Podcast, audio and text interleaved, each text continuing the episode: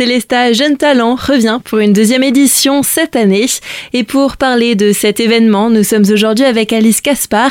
Vous êtes directrice adjointe de la salle des Tanzmatten, mais aussi coordinatrice du projet. Bonjour. Bonjour. Avant de commencer, c'est peut-être l'occasion de faire un léger rappel sur cette manifestation qui est née l'année dernière. Oui, exactement. C'est un projet qui est né à l'initiative de Eric Capot, notre adjoint à la culture, qui avait pour souhait de valoriser euh, les jeunes talents de Célesta dans le domaine des arts du spectacle, mais aussi des arts visuels. L'année dernière, on avait euh, pas mal de jeunes dans le domaine de la danse, mais également euh, musique classique, un petit peu de musique actuelle, quelques chanteurs, quelques chanteuses, et on avait aussi un jeune qui avait présenté certains de ses dessins. Donc assez varié finalement. Et ces talents seront mis en avant lors d'une grande soirée prévue au Tanzmatten. Contrairement à ce que parfois les gens peuvent penser, c'est pas un concours. C'est vraiment une scène qui va avoir pour objectif de valoriser les jeunes, de valoriser euh, leur pratique artistique, de les encourager à aller euh, un tout petit peu plus loin que euh, le salon, le cadre familial ou le cadre amical. Alors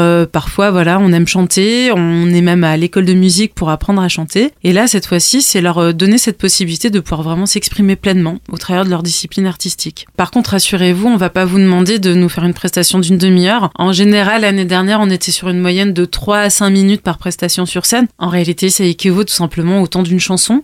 Un accompagnement sera aussi proposé à ces jeunes avant le grand soir. Oui, exactement. L'année dernière, on a quand même ressenti une certaine euh, inquiétude, un petit peu de timidité de la part des jeunes. Donc on avait déjà imaginé euh, toute une journée de préparation et c'était aussi pour nos équipes techniques l'occasion de définir avec eux leurs besoins. Et là, pour cette nouvelle édition, on a décidé de renforcer cette partie-là en proposant une première journée intégralement euh, vouée aux répétitions, puis une grosse répétition générale en soirée, comme les conditions de la soirée, et puis après le sort de la représentation le 19 avril. Et pour participer, les inscriptions sont ouvertes.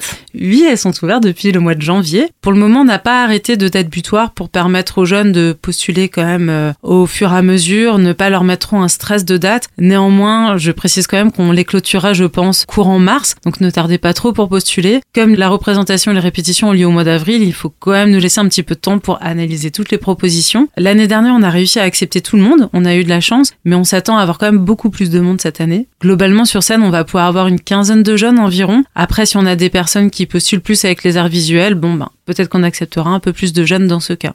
Et qui peut participer?